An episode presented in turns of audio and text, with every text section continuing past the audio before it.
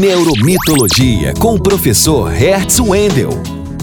Este é o último programa de uma série especial sobre os sete atributos da humanização de marca. E vamos rever todos os atributos e falar sobre o mais importante, a performance. Em 2011, o pesquisador americano Stephen Sampson lançou um livro sobre líderes que influenciam sem autoridade. Trata-se de um estudo sobre os atributos pessoais de homens e mulheres que ocupam cargos de liderança e como eles conectam e influenciam pessoas.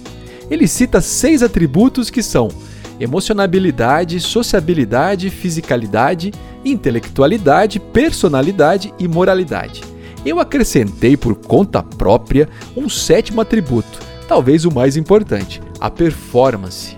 Como em um palco, as oportunidades de mostrar seus talentos performáticos são inúmeras, desde ações em pontos de venda, passando por experiências de consumo, até a participação em projetos socioambientais ou culturais que envolvam a comunidade.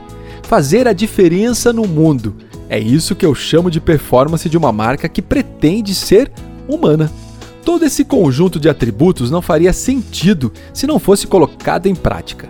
Mais que parecer humano, sua marca deve se comportar como um ser humano. Só assim ela criará conexão com seus clientes que cada vez mais buscam marcas preocupadas com o mundo. E como está a performance da sua marca no mercado? Invista nesse conceito. Eu sou Hertz Wendel, cientista e professor de comunicação da Universidade Federal do Paraná. Se você quiser saber mais sobre mito e neurociência aplicados à gestão da sua marca, temos um encontro marcado no Instagram.